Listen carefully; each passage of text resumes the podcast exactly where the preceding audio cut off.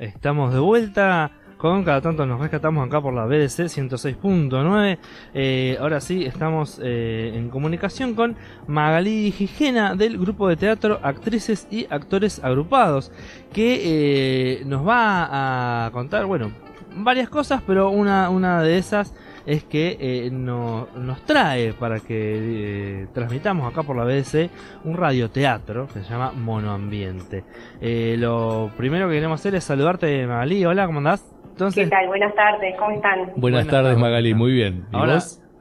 Bien, bien, bien. Mientras ese te busca unos aplausos, yo te presento de nuevo, entonces estamos en comunicación con Magalí Gijena del grupo de teatro eh, Actrices y Actores Agrupados que eh, nos va a hablar de algunas cositas y entre otras nos va a presentar la eh, transmisión que se va a empezar a hacer por la BDC del radioteatro. bueno, no, queríamos saber Magalí, a ver los aplausos.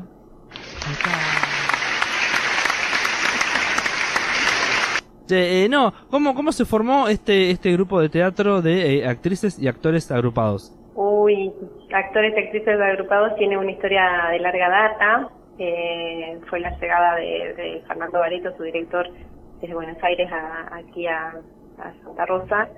él estuvo trabajando un tiempo largo, asociado con Pedro Dinardo, que es un teatrero muy conocido de de la ciudad y la provincia.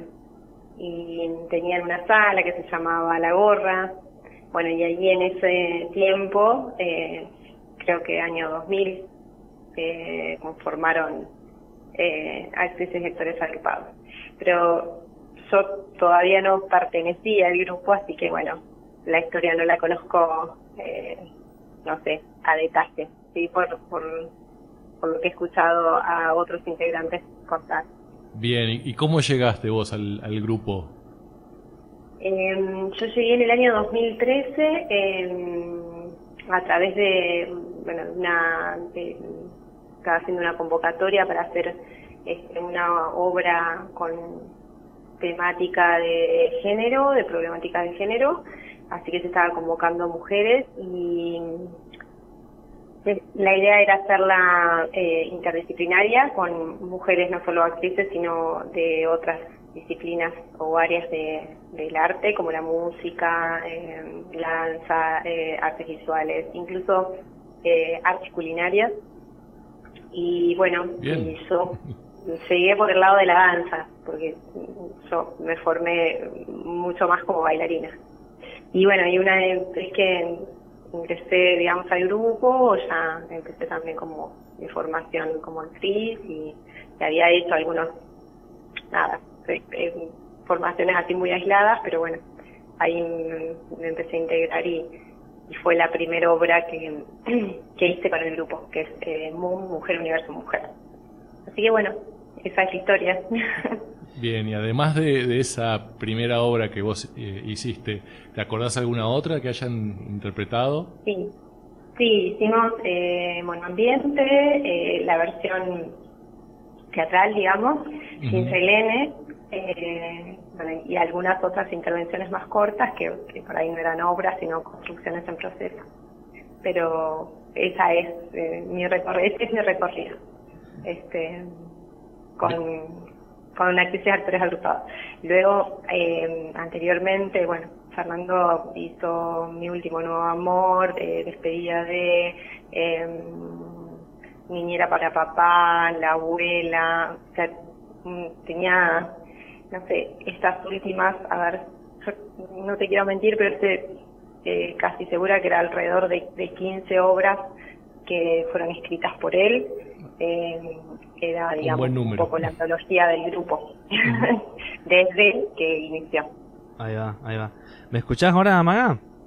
Sí, ahora te escucho, ah, Manu. Bueno, Nueve Rosas tuvo, Nueve Rosas que hablaba de Severino y Giovanni. Ajá. Así que, uh, eh, esa se hizo un tiempo largo en, en, en ATE, en, la, digamos, el salón que tiene atrás el sindicato. Y bueno, ahí también yo con esa obra conocí el trabajo de, de Fernando, que es muy interesante también. Ahí va, ahí va. Eh, Ma, y eh, en este caso, bueno, eh, Monambiente, que es la que se va a... mm, la que vamos a estar eh, escuchando, radio escuchando, eh, más o Mm. menos de, de qué se trata si tuvieras que contarle a la gente sin, sin spoilearle nada. Bueno, bueno, Ambiente es la historia de mm, dos hermanas que se encuentran después de mucho tiempo, eh, en la cual una de ellas este, regresa a, a, digamos, a la casa originaria de la familia, eh, que es este monoambiente. Ajá. Eh, y bueno, y las dos hermanas en realidad son como, eh, más allá de, de los, de los personajes, de, digamos de carne y hueso, que son dos hermanas, Mayu y Paula, y, lo que está representado en ellas metafóricamente eh, son dos clases sociales.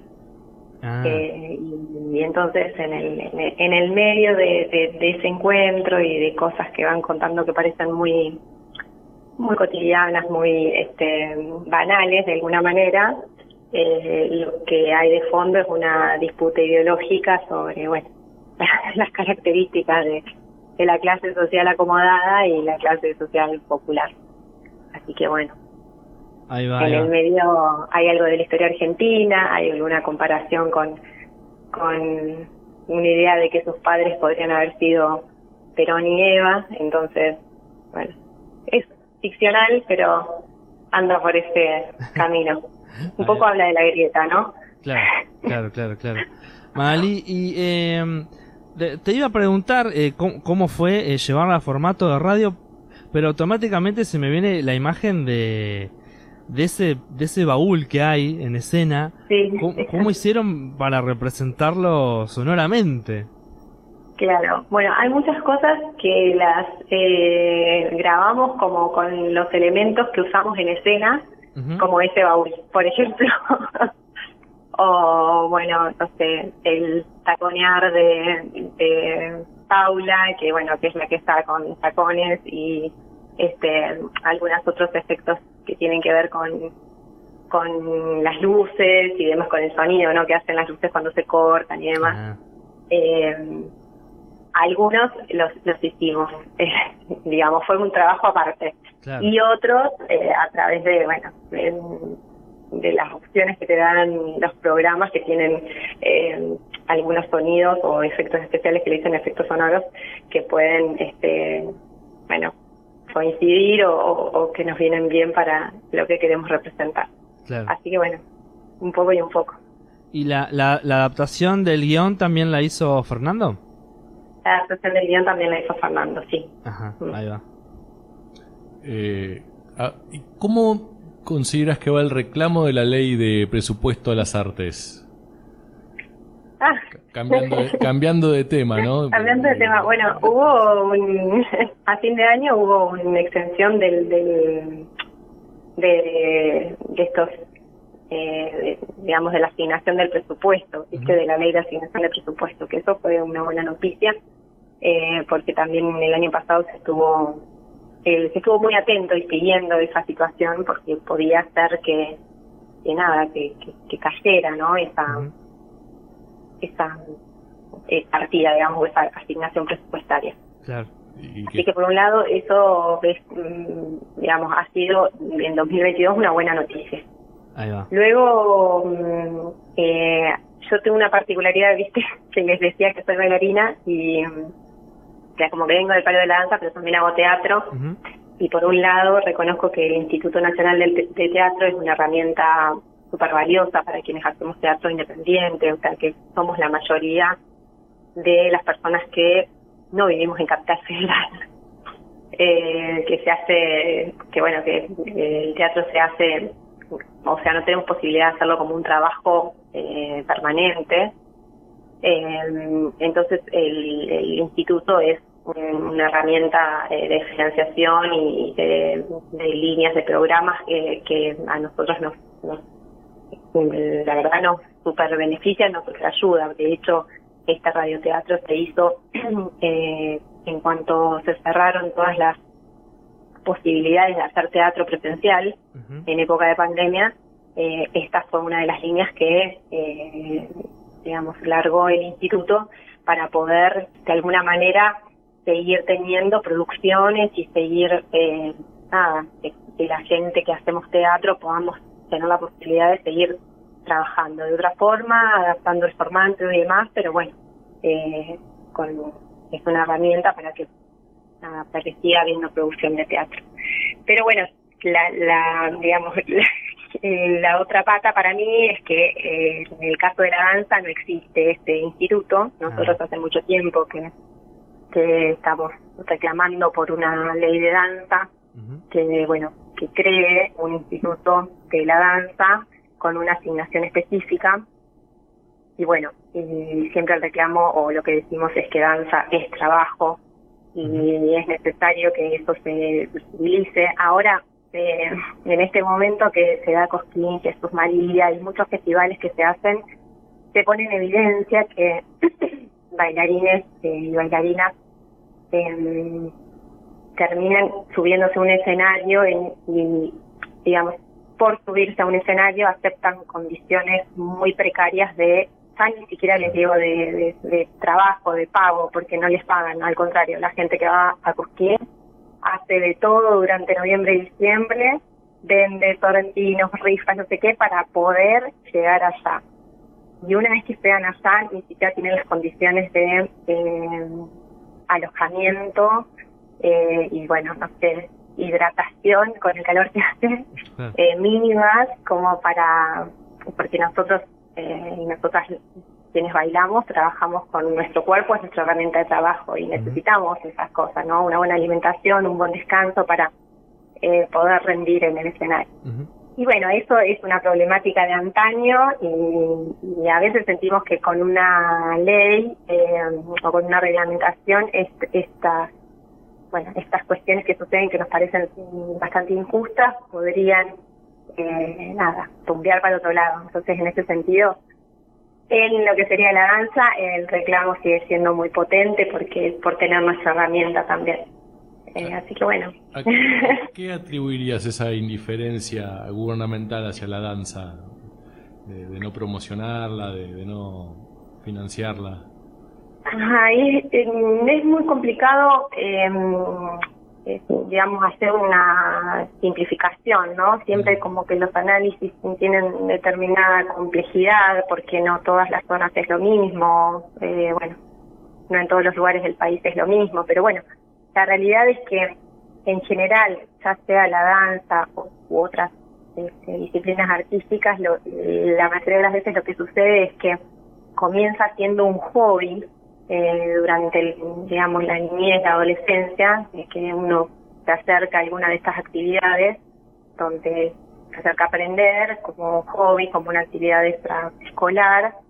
Y mm, entonces luego esa práctica queda ahí como, eh, nada, eh, pegada, no sé cómo decirlo, como que no nos podemos despegar de esa, de esa práctica, como que pensamos que pensamos. Creo que sí, que todo hace parecer que sigue siendo un hobby. Y la realidad es que no está mal que sea un hobby, pero también eh, hay que reconocer que hay eh, momentos en que el hobby ya deja de ser un hobby para transformarse en una tarea. Quienes se presentan en un escenario como Cosquín llevan eh, meses y horas ensayos para poder llegar a este lugar y además una cantidad de este, elementos que mm, nada que pagan que compran que son todos sus este, vestuarios para este caracterización y demás que bueno que tiene además un costo importante eh, todo eso digamos es una queda a cargo de, la persona que que va a presentarse. Este y bueno creo que, que, que digamos siendo Cosquín un festival de, de tan amplio reconocimiento en todo el país y tan importante y que seguramente tiene destinado un gran presupuesto, eh, que mucha gente concurre, o sea, que tiene formas, no solo formas de financiación a través de líneas estatales, sino que además gente va y paga por, ver ahí, porque realmente es un espectáculo maravilloso. Entonces, creo que, que hay que ponerse un poquito más en el lugar del otro y valorar el trabajo que se hace para, para estar ahí. eh, bueno, a veces es un poco el no reconocimiento de otros y a veces un poco la, la desvalorización propia, digamos. O sea, a veces como artistas nos cuesta eh, ponernos en el lugar de decir somos trabajadores, que estamos trabajando. Totalmente. Entonces, bueno, eh, esa es la situación, creo. Ahí va, ahí va. Magali, y volviendo un poco, bueno, a, actrices y actores agrupados, eh, ¿tienen eh, planes eh, a futuro, a corto, mediano, largo plazo? A mm, futuro nos estamos cerrando, bueno, mm, yo te contaba vos fuera de aire, eh, Manu, que nuestro director y el director del grupo falleció en 2021 por COVID y entonces de alguna manera estamos eh, continuando con, con todo eso proyectado hasta ese momento que, que había quedado, pero bueno, en, en, vistas así, como decirte ya en este momento, no tenemos planes, lo que no significa que no vayan a surgir este año, creo que el año pasado fue un año de reacomodamiento y probablemente este año salgamos con, con algún nuevo proyecto. ¿sí? Eso, Futuro abierto. Sí, futuro abierto. che, Maga, ¿querés eh, decirnos qué, qué, redes o qué formas de contacto hay para eh, comunicarse la gente si quiere con, con ustedes? Artistas agrupados existen eh, tanto en Facebook como en, en, Instagram con ese nombre, Artistas Actores Agrupados, y quienes estamos ahora un poco más en, en digamos, en la continuidad de esta de la actividad eh, somos Rosario Torres y yo Magali Llena, así que si, si nos quieren escribir a nosotros también está bien, figuramos con estos nombres en, en nuestras redes también, así que bueno, no habría problema. Bueno, bueno, buenísimo. Entonces, eh, bueno, invitamos a, a toda la audiencia eh, a a sumergirse en, en este radioteatro de eh, que se llama Monoambiente que eh, va a salir al aire desde el lunes 29 de enero. Eh, el estreno va a ser a las 21 horas y vamos a pasar un capítulo por día, son seis capítulos, así que en una semana van a tener eh, toda, toda la obra y si se perdieron los capítulos de las 9 de la noche, las repeticiones van a salir a, eh, a las 9 de la mañana. Para no, para no errarla hay que acordarse de las 9. Radioteatro a las 9. Muy bien, 9 y 9, muy bien. eh, Buenísimo. Así que bueno, no sé, ¿te parece que querés hacer de tu parte alguna invitación a la gente? Yo les agradezco a ustedes por el espacio, eh, por la buena onda de la radio, eh, para nada, para emitir nuestro radioteatro y bueno, la experiencia de radioteatro siempre es como algo distinto, ¿sí? O sea, es teatro, pero es distinto al teatro presencial y tiene su encanto también. Ahí va, ahí va, ahí va. Bueno, entonces eh, te agradecemos, Maga, por la comunicación. Vamos a estar eh, escuchando ahí, prendidos a, la radio, a ver eh, qué le pasa a, a, las personajes de Monoambiente. Muy bien. de Monoambiente y eh, bueno, un saludo grande. bueno, un saludo grande para ustedes. Muchas gracias, Magali. Bueno, vamos con música. ¿Ese qué, qué tenemos? Eh, algo de los Caballeros de la Quema. Ajá. ¿Qué te parece? Dale, dale. Oxidado. Bueno.